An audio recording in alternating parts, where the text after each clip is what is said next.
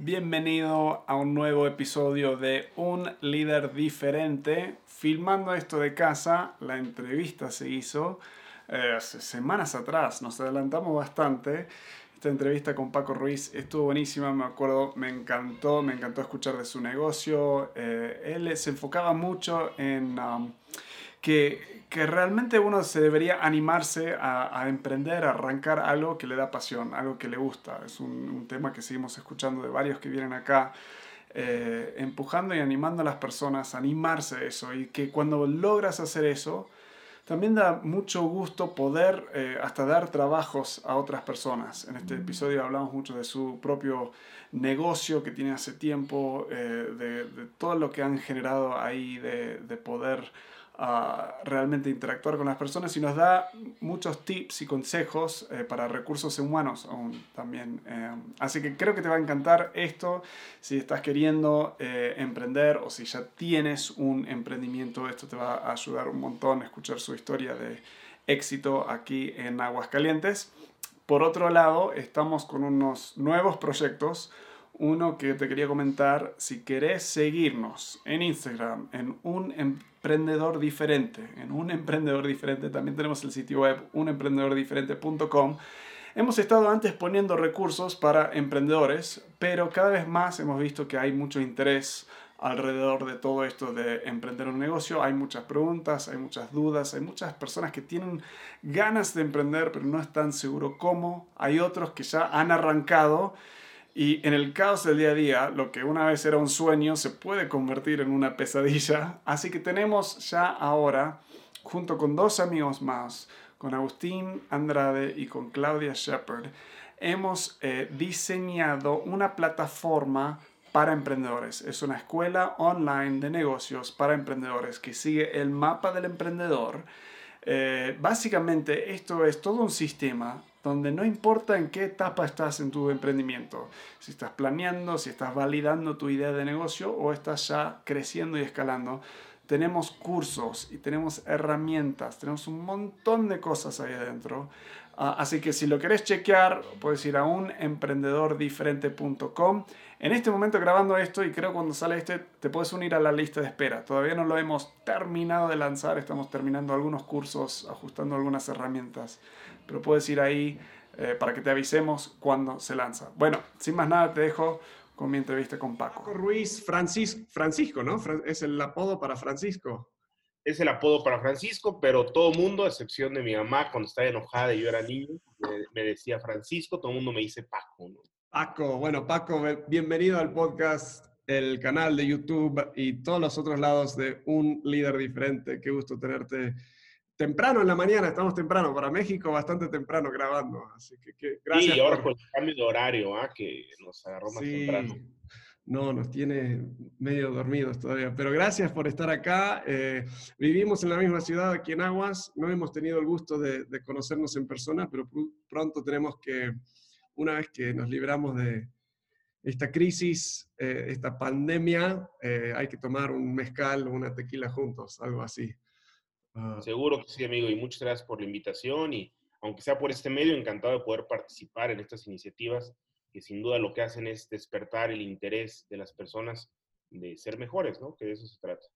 Me encanta, me encanta. Bueno, ahora estás con una empresa, Cubex, me dijiste, un, un desarrollador de software, ¿no?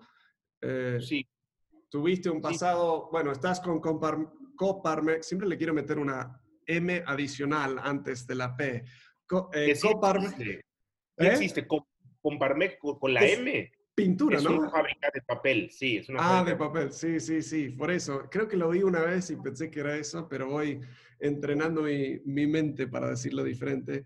Pero fuiste el presidente nacional de jóvenes eh, a todo México, fuiste el presidente para Aguas Calientes, eh, eh, representante, creo que re representaste todo el Bajío para Coparmex también.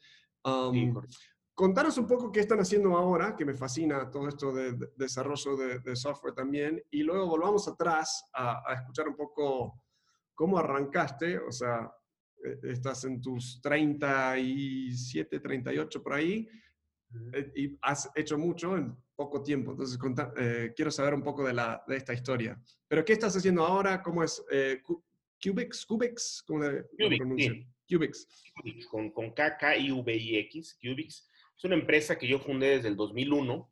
Eh, justo por estas fechas, eh, debemos estar cumpliendo la próxima semana ya 19 años en el oh. mercado. Eh, somos una empresa que le inicié yo mientras estaba estudiando, una empresa que lo que buscó desde un inicio es ayudar a las empresas a adoptar tecnología. En aquel entonces, en el 2001, decíamos que hacemos software en plataforma web. E, ese era nuestro trabajo, hacer software en plataforma web. La gente nos decía que estábamos locos, que cómo era posible que, que, que pudiésemos hacerlo a, través de web, que era muy inseguro, que las conexiones eran muy lentas, que la tecnología incluso para desarrollar software no era la más avanzada. Hoy en día todo el software es en plataforma web, o el 90% del software es en plataforma web. Entonces, bueno, pues así nacimos y al día de hoy nos dedicamos a eso. Somos alrededor de 50 personas. Eh, es mi pasión el hecho de hacer empresa, el hecho de estar buscando negocio, el hecho de convivir con otros empresarios.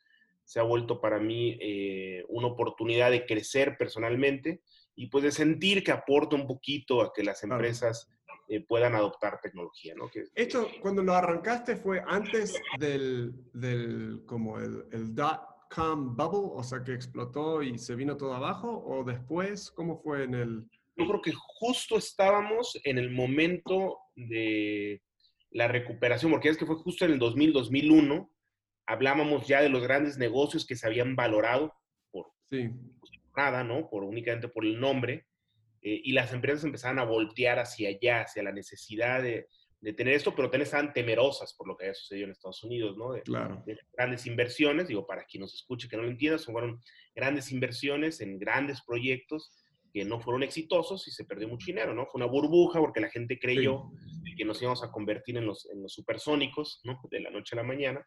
Y bueno, pues no era así, no era un proceso más lento que lo hemos vivido durante estas dos décadas.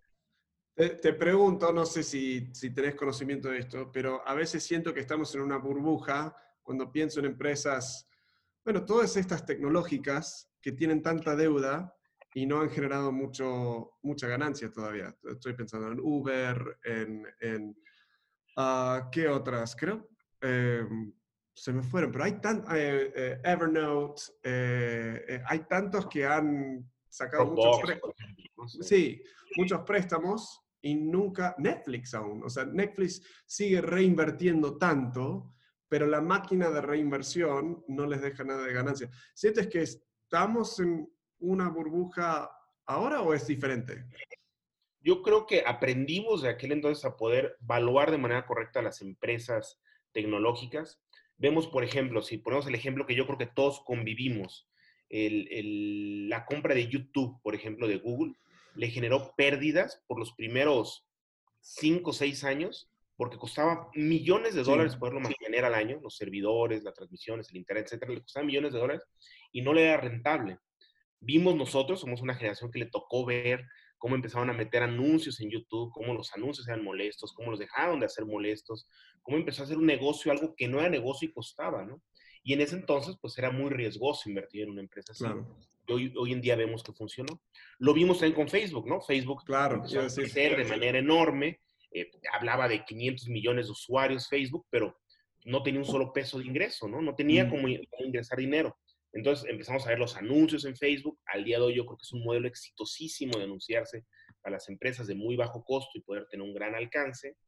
Eh, y vimos cómo empezó a hacer negocio. Y en cuanto empieza a hacer negocio se les ocurre comprar WhatsApp, ¿no? otra adquisición billonaria que al día de hoy nos seguimos preguntando cómo le van a sacar negocio a esto, ¿no? Entonces yo creo que sí hay mucho riesgo en las empresas tecnológicas, pero a diferencia que antes ya se ha demostrado que puede haber negocio atrás de eso. Sí, que hay forma. Interesante. Bueno, nada que ver con liderazgo, pero sí la tecnología me fascina también, así que nos, desviamos un poco. que, contame de tu arranque, o sea, suena como que empezaste a, hacer este emprendimiento que arrancaste cuando estabas todavía estudiando, ¿fue como tu primer proyecto o fue, tuviste varios antes? ¿Cómo fue la, eh, la idea de arrancar algo cuando todavía estabas estudiando y encima algo en ese momento muy, o sea, muy diferente, ¿no? Era el, negocio, menos en México, me imagino, el negocio, digamos, ah, sí, voy a arrancar esto. Sí, yo, yo creo que aunque sí es un, un, negocio difícil, o sea, aunque sí es una eh, situación en la que a lo mejor en aquel momento no existía tanto mercado en México, ya empezaban las empresas a interesarse, ¿no? Yo, yo empiezo a participar porque luego la actividad de ser empresario, la actividad de ser emprendedor, es una actividad bien solitaria, ¿no? Estoy hablando, pues hace, yo tenía 18, 19 años cuando empecé la empresa, y el empezar a hablar de emprendimiento con otros amigos que a lo mejor están en otro canal o en otro intereses, ¿no? Que no quiere decir que uno no los tenga, pero empieza a platicar con ellos. Es un poco solitario el tema, ¿no? Empiezas a platicar de algo que te interese, a los demás no les interesa, empiezas a platicar que tienes falta de dinero, que necesitas invertir o que necesitas crédito. Y luego hasta las burlas se prestan, ¿no? Como, claro. Deja de jugar a la tiendita, ¿no? Y vámonos al bar, ¿no? no es que no era de moda Hoy, es, hoy está de moda emprender, pero en no 2001... la palabra emprendimiento y todo eso. No, no, no existía el ecosistema, ¿no? Para que le llaman. No, no, para nada, no existía nada de eso. Y el, el acercarme a Coparmex fue, eh, que es eh, Coparmex, para poner contexto, es el sindicato empresarial de México, es donde las empresas se unen para poder ser fuertes. Eh, yo me acerqué a una comisión, que es la de jóvenes, buscando, pues, viendo con quién hablar de los temas que a mí me interesaban, ¿no? Y me encontré puro loquito como yo, pura gente que estaba hablando de negocios, pura gente que le invertía varias horas al día a, tener ideas, a platicar cómo podía ser, a aprender, a equivocarnos. Este, y así fue el inicio, ¿no? o sea, como eh, equivocarme, si bien no tuve fracasos de otros emprendimientos, este emprendimiento ha sufrido muchísimos, muchas caídas y muchas levantadas, pero mucha terquedad y mucha necesidad de mi parte, eh, que, que creo yo que han logrado el, pues el, formar eh, distintas capacidades en mí que me permiten eh, mm. poder contagiar a otras gentes también para que puedan también motivarse de ser empresarios, ¿no? Ser emprendedores. Que si me preguntas eso, yo creo que sería la salvación, pues, no únicamente personal, sino para cualquier país o para cualquier eh, comunidad o sociedad. Iba, sí, también otra pausa, ya que estamos con pausas y desviaciones de, tu historia, pero eh, yo creo mucho, y a ver si estás en línea con esto o, diferencias un poco, yo no soy muy político, no soy muy de, bueno, acá en México sigo aprendiendo cuáles son los partidos, o sea, no sé nada.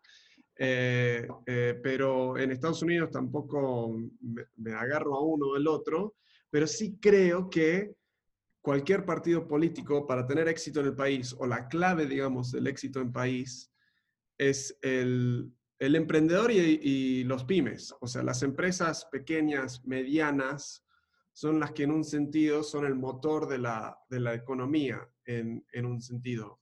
¿Tú sientes parecido, eh, eh, conociendo un poco más acá en México, 20 años casi de estar haciendo esto? ¿Cómo lo ves? ¿Cuál es el rol del emprendedor y los pymes en el ecosistema económico de, un país.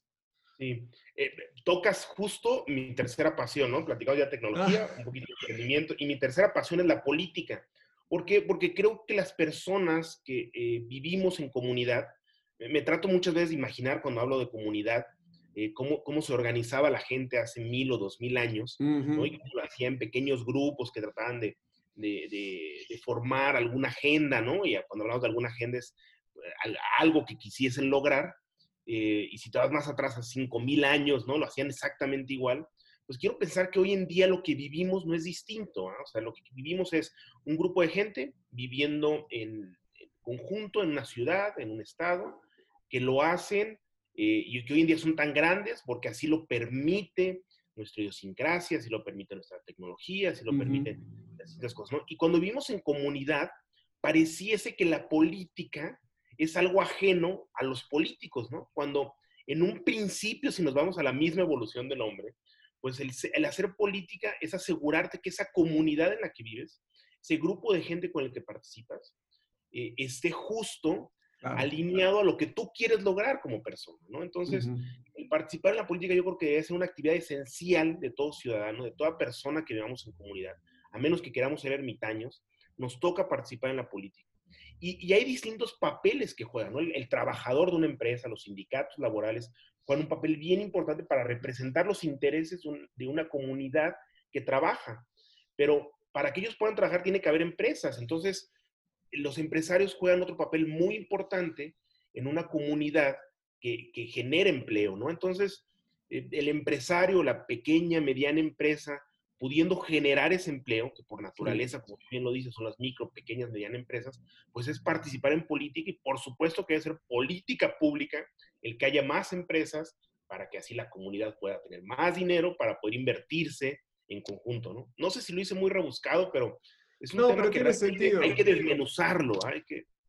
Yo creo, o sea, cuando lo pienso, eh, lo que me han comentado en México, y no, no, pero estamos con, varios que hemos entrevistado acá, que he entrevistado, hablan de lo difícil que es para el emprendedor sacar un préstamo, o sea, conseguir dinero para arrancar la, la empresa, que no hay sistemas necesariamente muy fluidos para, para conseguir capital, que sé que en Estados Unidos es un poco más fluido el hecho de, o sea, por lo que me cuentan, apoyan un poco más al emprendedor.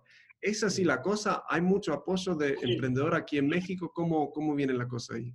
Sí, fíjate que además me tocó participar a mí en una alianza que se crea después del 2008, derivado de la crisis mundial, en donde lo que la alianza busca es generar buenas prácticas o recopilar buenas prácticas en el mundo para poderla dar a los mandatarios que en ese momento tenían que salir de la crisis económica más fuerte que había tocado hasta ese momento. ¿no? Claro. Estamos a lo mejor una que va a ser peor, pero en aquel momento era la más fuerte. Y entonces se crea la alianza del G20. Del G20 son estos 20 países, los 20 países más ricos del mundo, en concepto global, es decir, cuánto dinero pueden llegar a tener. Entonces, esta alianza lo primero que hace es juntar a los 20 países, nos reunimos aquella ocasión en Canadá, y recopilar cuáles eran las problemáticas de los países para poder encontrar una solución. Y salieron distintas eh, cosas. Todos coincidimos en que el acceso al financiamiento era uno, el ecosistema empresarial, cómo se ve al empresario, quieras o no, tanto en Estados Unidos como en México, al empresario lo ven como luego al malo de la película y nos lo inculcan desde niños, ¿no? a ti te tocó ver a Rico MacPato, ¿no? Rico MacPato. Sí, sí, sí, claro, era el malo. Clavados en la bóveda. Actualmente, eh, bueno, cuando hace unos pocos años, el Don Cangrejo de Bob Esponja, ¿no? Este, ese representa al empresario en la historia, ¿no? Este, el señor Burns en Los Simpsons, ¿no? Siempre el empresario, eh, falta una cultura que realmente haga ver bien al empresario en todo el mundo. Y luego hablábamos eh, de la capacidad de tener una cultura que te ayudase a ser emprendedor. Y en México decíamos, sí, es que aquí la gente, aquí es muy difícil ser emprendedor porque no existen las condiciones para que cualquiera que así lo quiera pueda hacerlo. Es decir, no hay una movilidad social, ¿no? Que se le llama, ¿no? Si estás en una clase social, no puedes saltar a otra clase social siendo empresario, ¿no? No te lo permite. Y entonces los canadienses nos platicaban, y algunos otros países, pero ellos platican que su caso era muy similar, que no había una cultura para ser empresario, pero ellos era diferente, porque era tan fácil vivir como trabajador, es decir, era tan fácil tener los ingresos como, como trabajador, que la gente no veía necesidad de ser empresario. Claro. Entonces, eh, yo creo que todos los países viven sus problemáticas. Yo creo que México vive una que le estamos enfrentando y creo yo que es muy distinto lo que vivíamos hace 10 años que lo que vivimos ahora. Cuando yo empecé, no existía el concepto de emprendimiento, en emprendedurismo se empezaba a escuchar, que luego ya la Real Academia dijo que estaba mal dicho. Eh, y, hoy en día, bueno, pues ya todo el mundo quiere ser emprendedor, todo el mundo quiere hacer empresa. Entonces, eh, creo que es, eh, como, como dice el dicho, este, las calabazas se van acomodando conforme la carreta va andando. Yo creo que se están acomodando las calabazas. ¿Y cómo fue tu arranque? Eh, como no era normal, mencionaste que te metiste en, en, Coparmex y que empezaste a sentirte rodeado por personas con pasiones eh, similares, pero ¿cómo fueron tus inicios? ¿Tenías capital? ¿Conseguiste? ¿Seguías trabajando? ¿Estabas estudiando? Contame un poco cómo arranca Cubics. Sí, bueno, tenía yo 18, 19 años, en aquel entonces todavía vivía con mis papás, tenía el mejor capital, el mejor inversionista que un joven se puede imaginar. Claro. No tienes que pagar renta, no tienes que pagar alimentos, eh, el medio de transporte ya sé que te facilita una bicicleta o un coche en tu casa. Luego, por eso muchas veces ubicamos la oportunidad de emprendimiento más grande que hay en los jóvenes, porque tienen la, mejor, el mejor eh, tractor o el mejor plataforma para iniciar, ¿no? Yo así lo hice, lo hice haciendo algo que me apasionaba, que era programar. Me encantaba programar. Eh, creo yo que todo mundo que emprende lo debe de hacer siempre con algo que le gusta, algo para lo que es bueno. Un panadero, si le gusta eh, cocinar, alguien que, que teje, si, si, le gusta hacerlo. en mi caso era programar, entonces empecé a hacerlo. Creamos un portal en aquel entonces que se llamaba hidrocálidos.com, era un portal de noticias donde queríamos dar las noticias de Aguascalientes. Todavía existe, ya no lo manejamos nosotros, este, lo tenemos concesionado. Eh, y nos quedó tan padre, la verdad es que una página tan bien hecha, una página que tenía, pues, para aquellos entonces cierta tecnología, eh, cierta comunidad que se, que se conectaba ahí a opinar. no existía Facebook, había foros y empezabas a platicar en los foros. Y el, las personas que empezaron a entrar dijeron, oye, qué padre página, hazme una. Bueno, pues te hago una página, ¿no? Te la cobro. Oye, qué padre página me hiciste, ahora hazme un sistema. Bueno, pues te hago un sistema, ¿no? Y entonces así empezó a, creer, a crecer. A poco, claro. Sí, sí, recomendaciones y todo eso. Eso es bueno, o sea, eh, hay, creo que hay, y creo que como hablamos, creo que es importante eh, apoyar al emprendedor con finanzas y todo eso, pero a la vez, a emprendedores que están emprendiendo por primera vez, yo les digo, a ver, no mames, no, no te vamos a, eh, no, no, nadie te va a dar dinero. O sea, si yo lo tuviera, eh, no te lo daría porque es tu primera inversión y no tenés nada para demostrar que podés realmente llevar esto al éxito. Entonces, el primer paso es, es empezar a hacerlo. O sea, hacerlo gratis si querés hacerlo gratis. O sea, no importa tanto lo que cobras, cuánto cobras o si lo haces gratis al principio pero empecé a hacerlo, mostrame, contame historias de éxito, personas felices y comprobás si esto realmente es tu pasión. Mi historia es que probamos varias cosas y al empezar a tener algo de éxito en la cosa me di cuenta, esto es horrible, o sea, no me gusta hacer esto para nada, no quiero que crezca porque voy a ser un infeliz con esto. En tu caso fue al revés, parece que lo empezaste a hacer, empezaste a escuchar cosas, hiciste algo que te llevó a otra cosa, que te llevó a otra cosa, te sigue gustando y sigue creciendo, ¿no? O sea, es el hecho de estar moviéndote te empieza a generar los, los resultados. Claro, y, y en aquel entonces, como, como te decía, tienes la facilidad de poder rechazar algo que no quieres hacer, porque al final de cuentas tienes ese financiamiento que pudiese ser tu familia. Eh, claro. hoy en día, la empresa es más sólida, la ideología no cambia, ¿eh? O sea, si llega un proyecto que no nos gusta o que no nos sentimos capaces o no creamos que podemos ayudar, aunque haya dinero ahí atrás de ese, de ese negocio, no lo hacemos, ¿no? O sea, creo que es importante mantenerse un auténtico como empresa.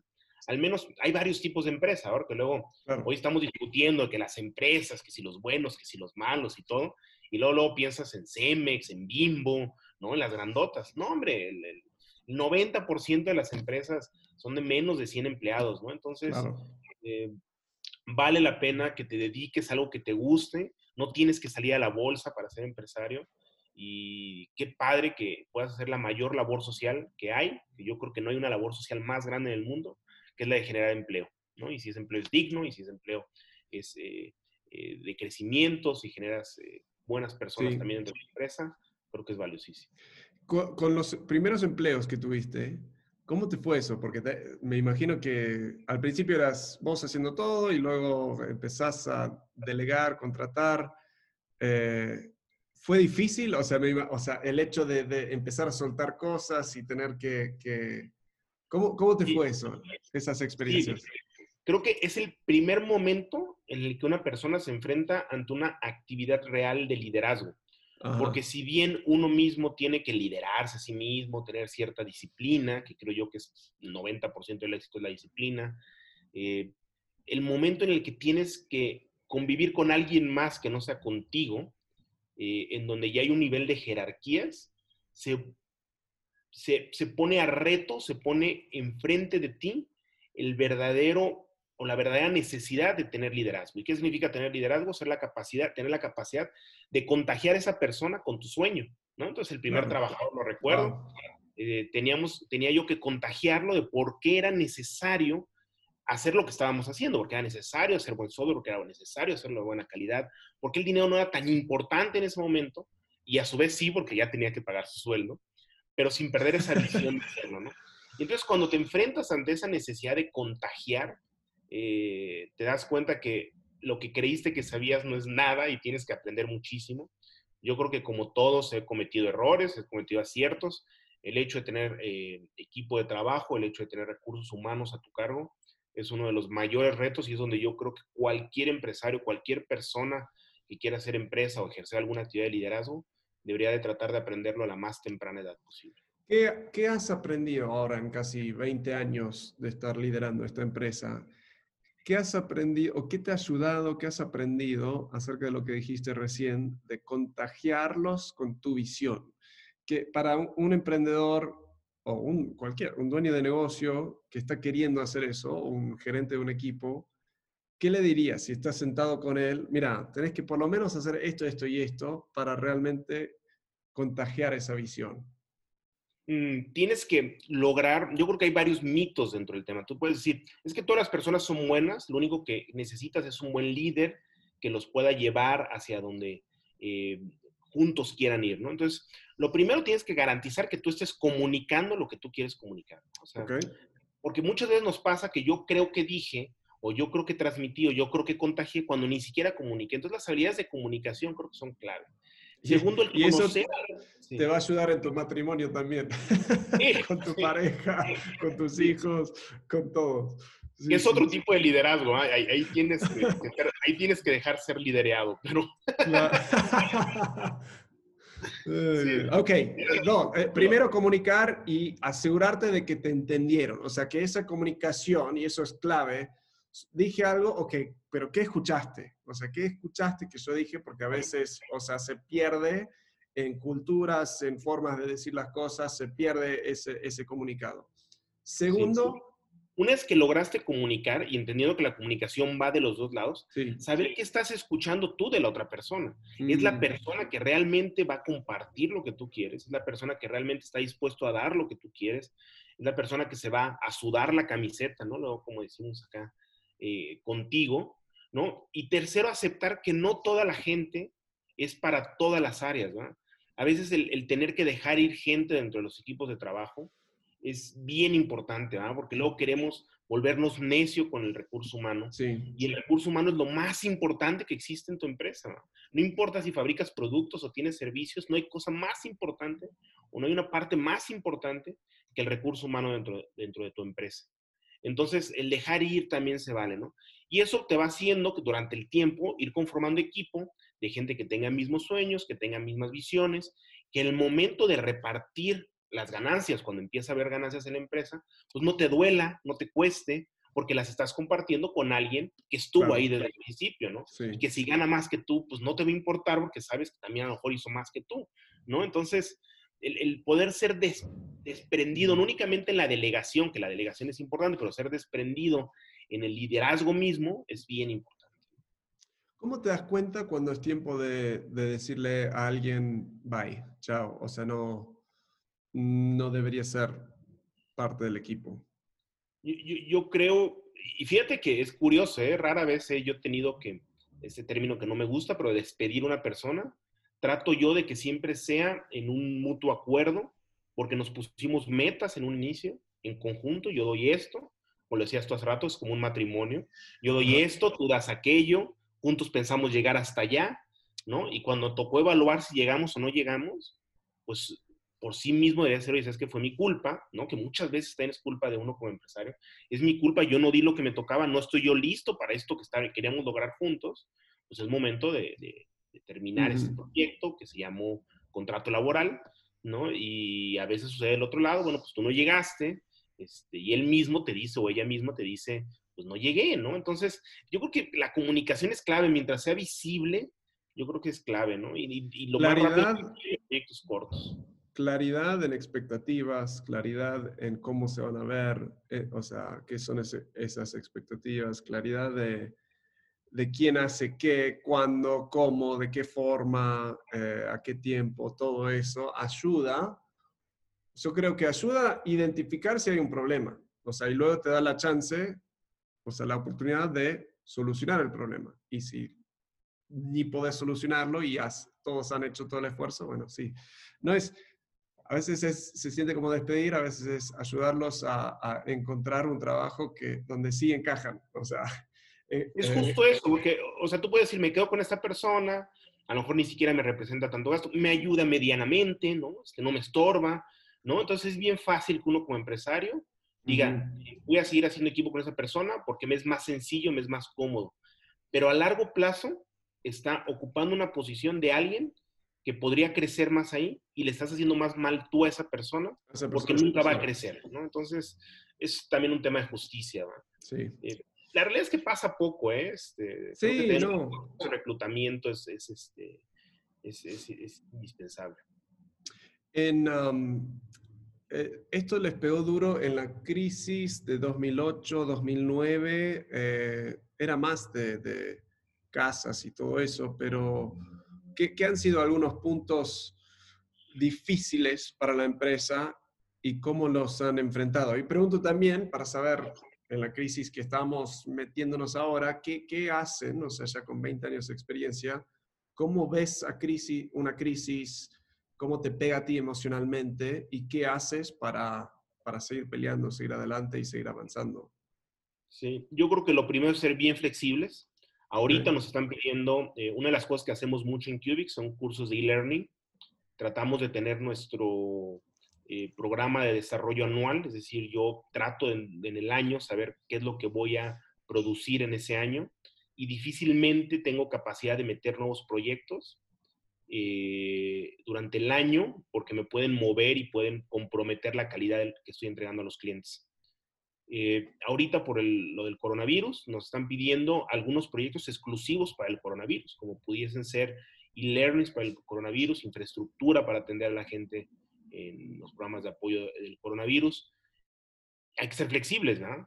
Nos está costando mucho trabajo, el equipo dice, oye, me está sacando de, de lo que normalmente hago, tengo un calendario, pues sí, si no lo hacemos, yo no sé dónde voy a estar el próximo año, ¿no? Entonces, creo que el mantenerse bien flexibles como una empresa de una persona, aunque ya sea 50, eso es clave, ¿no? El, ser bien, bien flexibles. Sí, porque procesos a veces hay extremos, ¿no? Hay personas que nunca tienen procesos, no tienen nada y, es un caos a veces el negocio. Y hay otros que tienen procesos, tienen formas, tienen manuales y ese justamente le cuesta cambiar en crisis. O sea, porque no, pero así hacemos las cosas, debe ser así. Y justo ese es el que tiene que aprender a decir, mira, hay que, hay que movernos, hay que adaptar, hay que cambiar. Eh, he, escuchado algunas empresas que es, no, no, no, tenés que venir al trabajo, tenés que venir a la oficina, no importa tu salud, eh, pero tenemos que hacer todo en la oficina. Y yo digo, a ver, sos un abogado, o sea, sos un contador, podés estar haciéndolo virtual, no tenés que estar presencial siempre, pero porque es una empresa más grande que siempre lo han hecho así, no tienen forma y no tienen la confianza con sus empleados para decir, ok, confío que vas a trabajar desde casa. Es, no, si no te veo, no confío que estás trabajando. Y eso es. ¿Ustedes cómo hacen eso? ¿Es, es virtual? ¿Han tenido que entrar a la oficina? Eh, ¿cómo, ¿Cómo gestionas todo eso? Sí, yo voy a serte bien sincero, aunque soy eh, de una empresa tecnológica, eh, yo era muy renuente al todo el tema del home office. No me gusta, no me gustaba. Todavía hasta hace un mes eh, para mí el tema de la comunicación es importante, ¿no? El, reducir esa comunicación. Si estás en, tu trabajo y das una vuelta a una silla y puedes trabajar con la otra persona. Sí, esa interacción. ¿no? Eso para mí era muy valioso, el generar una comunidad dentro de la empresa. Yo soy igual, ¿eh? Igual con eso. O sea, por mi personalidad y, y para generar, o sea, eh, creo que es más fácil cuando estás en persona. Por eso me gusta hacer las entrevistas en persona. O sea, estando físicamente cerca recarga energía eh, y que es, es algo casi inmedible, un factor que agrega valor. El cuerpo se comunica de manera presencial distinta que de manera virtual, ¿no? Hoy en día tengo las camaritas y todo, pero entonces yo era muy renuente a eso. Algunas veces algunos eh, trabajadores me lo pedían.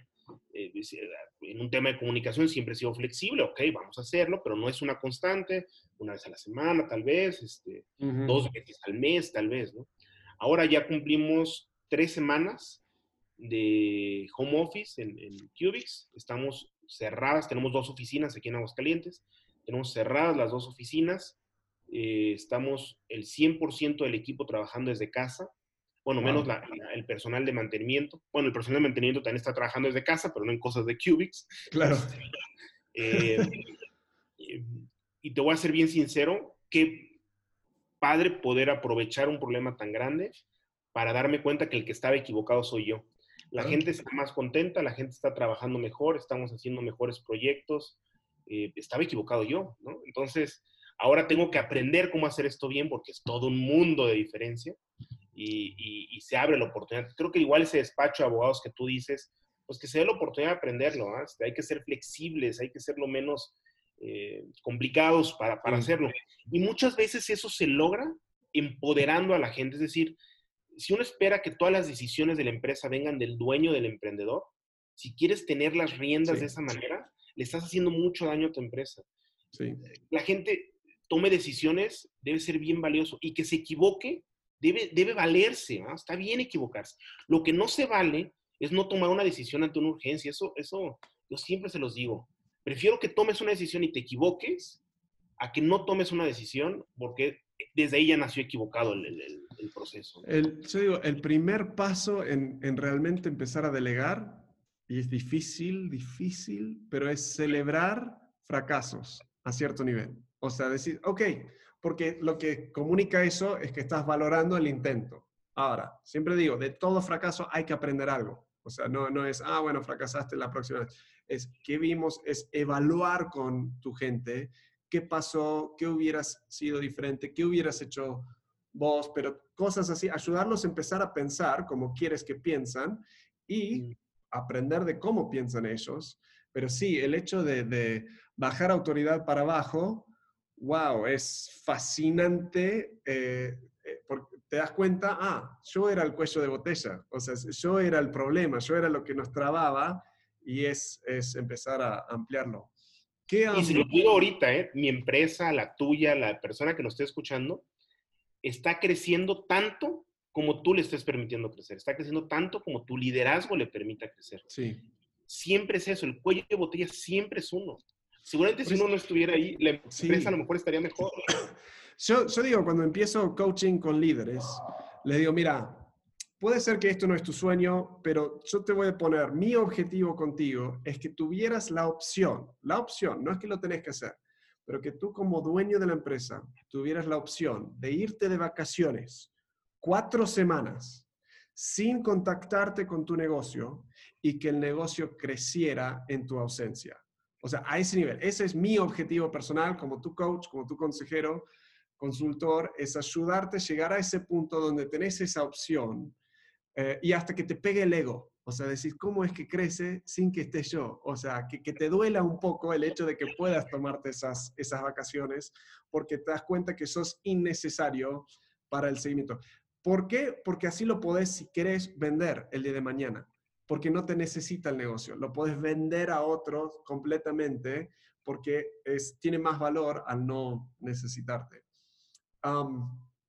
¿cómo, ¿Cómo has hecho ¿Qué sistemas, qué herramientas han utilizado para tener éxito? O sea, ¿cómo lo estás gestionando? ¿Qué están utilizando para comunicarse? Para, para medir métricas, para, para mantener eh, eh, y para no perder ese sentido de trabajo y equipo todos juntos. ¿Te refieres ahora, con el home office? Ahora, ahora sí, ahora con home office.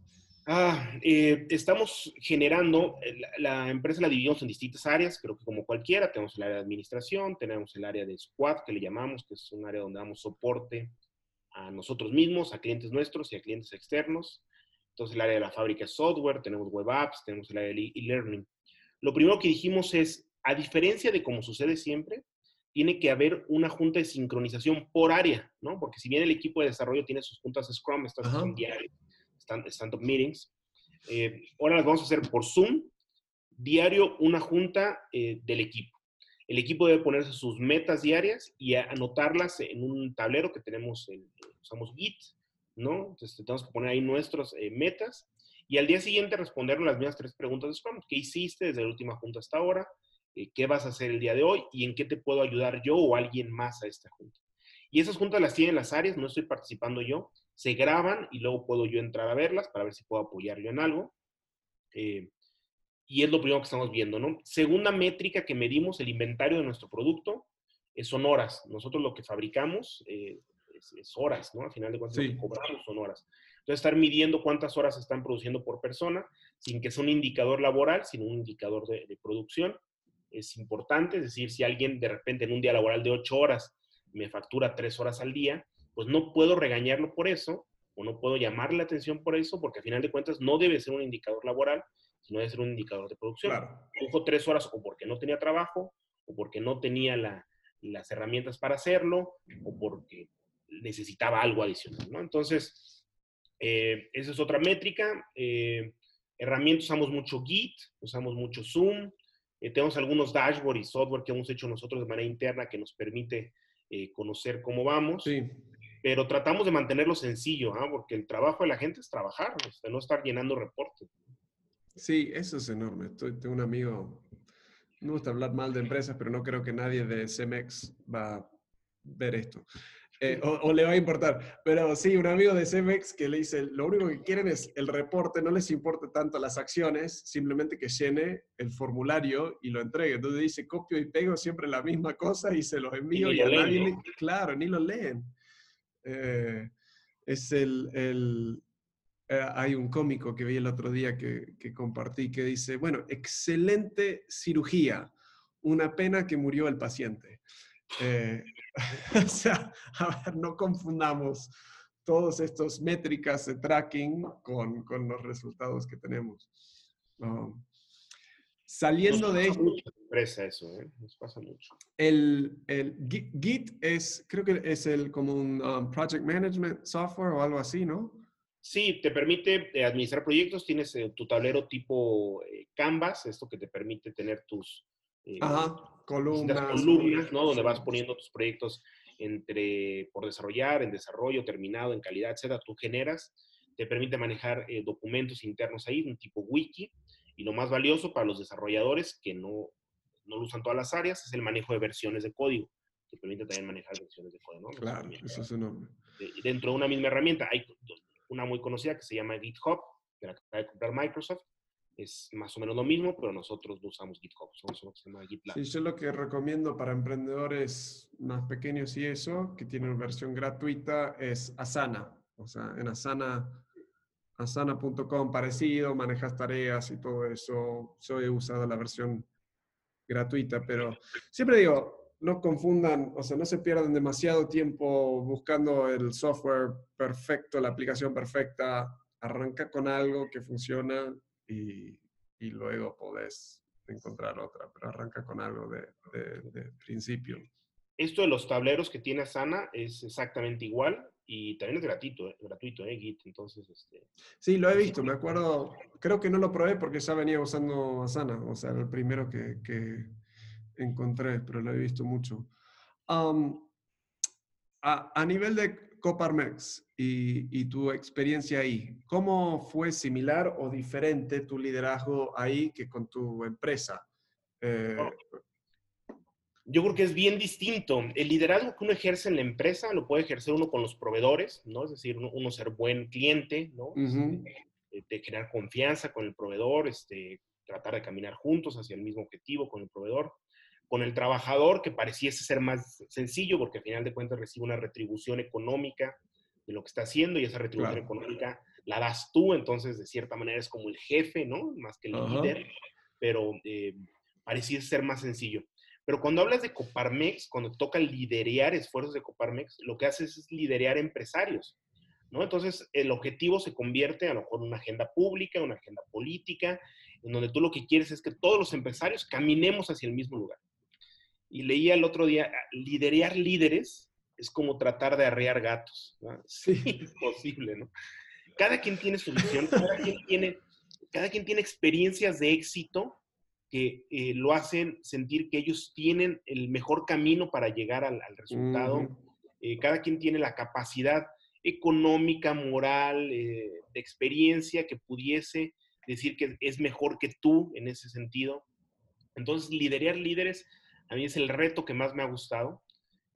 creo que de lo que se coincide es que la comunicación es clave, tener una visión en conjunto es clave, y el respetar a veces jerarquías eh, voluntarias, porque ahí nadie nos pagan, nadie recibimos un sueldo, no incentivas tú con dinero. Eh, muchas veces la gente que lidereas tiene mucho más dinero que tú. Eh, se vuelve clave entonces tener esa visión. Y eso a mí un reto que me ha encantado, es padrísimo.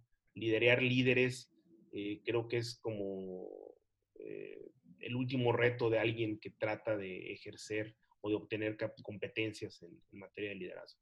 100%. ¿Hay muchos eh, jóvenes en Coparmex ahora? sí, no sé cuál es la cuestión acá en Aguascalientes, deben de ser más de 40 jóvenes aquí en Aguascalientes. a nivel nacional éramos 50 centros empresariales o 50 oficinas, para ver de alguna manera con algún grupo juvenil trabajando en México, ¿no? Entonces éramos, eh, sí, alrededor de 2.500 jóvenes afiliados. Y suena, o sea, he tenido a Raúl aquí, eh, suena como que, y, él como que me, convenció, eh, pero suena como un buen, em, ah, un buen recurso, ¿no? O sea, estar en, en, Coparmex, ¿a ti te gustó? ¿qué, para alguien recién arrancando, o sea, los costos cuando me los enviaron no eran muy altos eh, por, por, lo que es, y estaba con Juan Manuel Ávila, que me mencionó que también le ayudó mucho el, el networking, estar conectando. Es algo que bueno, has estado años, entonces me imagino que sí, pero quiero escuchar por qué lo recomiendas tú y qué, qué beneficios son para, en especial para jóvenes, o sea, para, para emprendedores con, con, proyectos recién arrancando, teniendo algo de éxito, ¿por qué deberían ingresar a, Coparmex? Yo al principio platicaba que el emprendimiento es una actividad solitaria por sí misma cuando vas iniciando. Sí. Pero ya que eres una empresa más grande, se vuelve todavía más solitaria. Yo no puedo platicarle a mis proveedores, que hoy en día no tengo dinero en la cuenta para pagarles, ¿no? Porque me van a dejar de hablar. Claro, claro. No puedo platicar a los trabajadores que no he juntado para la nómina, porque van a empezar a renunciar. Difícilmente puedo llegar a platicar a mi casa los problemas que tengo en la oficina, porque se puede volver un problema luego familiar, ¿no? También de estrés familiar. Entonces, a diferencia de otras profesiones, el empresariado requiere eh, obligatoriamente, o debería requerir obligatoriamente poder convivir con otros empresarios. Mm. Si, me pides explicarte qué es Coparmex, para mí eso es lo más valioso que tiene y que no aparece en ningún papel, que no aparece en ningún servicio que ellos están ofreciendo. Ellos jamás te van a decir que eso es lo que ofrecen, pero eso es lo más valioso, el poder convivir con gente como Raúl González, con Juan Manuel Ávila, eh, con muchos otros que tienen empresas tan distintas a la tuya, con problemas tan distintos, pero a su vez con problemas tan similares. Yo creo que eso es lo más valioso. Segundo, el poder trabajar todos en conjunto por un objetivo eh, es apasionante porque el objetivo es construir un mejor país. No se trata de que tú vendas más, porque no somos una cámara en Coparmex, es un sindicato empresarial. No se trata de que vendas más, no se trata de que seas más productivo, se trata de que juntos vivamos en un mejor entorno, vivamos en un mejor país, existan mejores condiciones para poder emprender, que existan mejores condiciones laborales para tu equipo de trabajo. De eso se trata, ¿no? Entonces, cuando hablas de algo tan romántico como crear un mejor país, eh, no, yo no pienso por qué alguien no podría estar ahí. Y luego en la vida real, ¿cómo te representa eh, Coparmex? Es decir, cómo ante un problema ahí tienes a un ente fuerte capaz de poder representarte, de poder darte voz cuando tú a lo mejor no tienes voz, de poderte dar, poderte dar una cita cuando a lo mejor tú no podrías conseguirla, pues también es valiosísimo, ¿no? Ahora con todo lo que estamos enfrentando y lo que leemos en los medios de comunicación de las problemáticas que están teniendo las empresas, yo quisiera pensar que todo el mundo se está afiliando, si no a Coparmex, a su cámara empresarial, ¿verdad? Porque hoy en día se demuestra que si los empresarios no estamos unidos, estamos en riesgo de extinción. Sí, totalmente. che, ¿qué sigue para ti ahora? O sea, para ir terminando acá, ¿qué, ¿qué, mencionaste la política? ¿Estás metiéndote en algo o es simplemente tu pasión? ¿Qué sigue con tu empresa? ¿Qué sigue con, qué, proyectos tienes, qué, compartinos qué, qué, estás viendo a futuro. Yo creo que eh, seguir participando en la empresa, tener una empresa más fuerte, más sólida, seguir participando en Coparmex de la manera en la que pueda. Eh, me encantaría eh, participar en la vida pública de, de, Aguascalientes, el poder construir agendas. cuando hablo de la vida pública lo digo desde el sentido social, de generar una iniciativa o generar más iniciativas, que ya hemos hecho algunas, para poder eh, mejorar la ciudad. Hicimos la de transporte público, el transporte es un problema en Aguascalientes, metimos una iniciativa para poderlo mejorar, hicimos que la ciudadanía fuese consciente, estuvo en la agenda de todos los candidatos en su momento. El poder empezar a meter a la discusión temas así me parece muy valioso. Si eventualmente es en un cargo de, servicio público, estoy dispuesto a hacerlo, eh, siempre y cuando me permita tener equilibrio entre familia, empresa, etcétera. Es un tema de servicio, ¿ah? venimos a este mundo a servir, donde pueda servir, si esa pasión eh, que tengo ayuda, qué padre, si no, bueno, pues desde donde, sí podamos ayudar. Qué bueno. ¿Dónde te podemos encontrar? ¿Qué es el mejor lugar de, en, redes y todo eso, eh, sitio web, así lo voy a incluir. O sea, si alguien lo está escuchando, lo puede tener y vamos a incluirlo en los links y todo eso de las descripciones. Sí, en Facebook como Francisco Ruiz, ahí me encuentran, en Twitter como Paco Ruiz L, eh, arroba Paco Ruiz L, en Instagram como Paco Cubics, ¿no? Y bueno, pues este, la realidad es que se meten a Facebook y todo, siempre contesto todos los chats, siempre me gusta mucho convivir con la gente, hacer preguntas, participar en otras, me encanta el debatir, creo que el, generar eh, comunicación o el generar discusión sana entre personas que tienen distintas ideas es lo más valioso que puede tener uno en el día. Buenísimo. Última pregunta. Eh, si pudieras dar solo un consejo a líderes recién arrancando, que sería, que sientes que realmente los ayudaría a ser un líder efectivo, efectivo en el sentido muy amplio, o sea, de su gente, de la, de, la misión en que están, o sea, realmente efectivo, ¿qué sería tu consejo para ellos? Híjole, solo uno. Solo uno. El más, el que sentís que o a ti has aprendido, te ha ayudado más, ¿qué, qué sería? la empatía, ¿no? La capacidad que tenga uno de ponerse en los zapatos de la otra persona te va a ser un buen líder. La capacidad que tengas tú de entender lo que esa persona vive en el día a día te va a hacer, hacer líder. Te voy a platicar la anécdota del transporte, ¿no? Este, tenía yo algunos trabajadores que llegaban en camión a la oficina y más de una vez llegaban tarde, ¿no? Entonces, pues como buen jefe gruñón, les dije, no puede ser que lleguen siempre tarde, despiértense antes, ¿no? Y me decían, Paco, ¿cuándo fue la última vez que te subiste un camión? Uy, híjole, debe tener muchos años, yo creo que desde que iba en la preparatoria. Eh, y me dijo una irreverente muchacha que trabajaba conmigo, ¿Fuiste mañana en camión? Este, Karen se llama, ¿no? le dije, órale, Karen, me voy a venir mañana en camión. Traté de llegar el camión a la oficina, llegué súper tarde, es un caos, ¿no? Y esa misma semana iniciamos el movimiento de transporte digno, en donde en Coparmex, la Jornada Aguascalientes, Simtra, eh, la CROM, distintas organizaciones, empezamos a trabajar porque en Aguascalientes hubiese un mejor transporte, ¿no? Entonces nace a través de tener empatía con alguien que te dice, Paco, súbete un camión, ¿no? Entonces creo que siempre hay que ponernos en los zapatos de la gente, no sabemos lo que la gente está viviendo, todo lo, eh, vemos eh, con nuestra vista que es muy limitada, ¿no? Entonces, tratar de tener empatía yo creo que te va a hacer ser un buen líder. Me encanta, muy buen, muy, muy buen consejo. Creo que, que elegiste, elegiste bien ahí. Ah, gracias, gracias por estar acá, gracias por tomar el tiempo. Muy buenos, o sea, honestamente, muy buenos consejos, eh, muy buenas historias. Creo que va a ser de mucha ayuda a, a futuros líderes eh, y espero poder vernos en persona en no demasiadas semanas para, para saludarnos oficialmente. en vez no, hombre, al contrario. Al contrario, gracias a ti. Felicidades por esta iniciativa. Este, me voy a volver fan de todo lo que están haciendo y pronto nos conocemos en persona y vemos qué otras cosas podemos hacer para, para fomentar el liderazgo. Buenísimo. Espero que te haya gustado esa entrevista. Me encantó esa conversación, escuchar su historia, su energía, eh, sus tips, sus consejos. Eh, realmente me sorprendió, no lo conocía antes, entonces me encantó escuchar mucho y conocer más de su historia. Quiero salir de cuarentena para estar, empezar a juntarme con amigos así que ya he conocido de forma virtual, pero no en persona. Ah, de nuevo, te recuerdo unemprendedordiferente.com o un emprendedor diferente en Instagram. Estamos ahí, estamos sacando más contenido acá mismo en YouTube. Si lo llegaras a estar viendo acá, tenemos el canal que estamos sacando un podcast cada semana con tips y consejos para emprendedores también. Gracias por estar acá. Nos vemos en la próxima.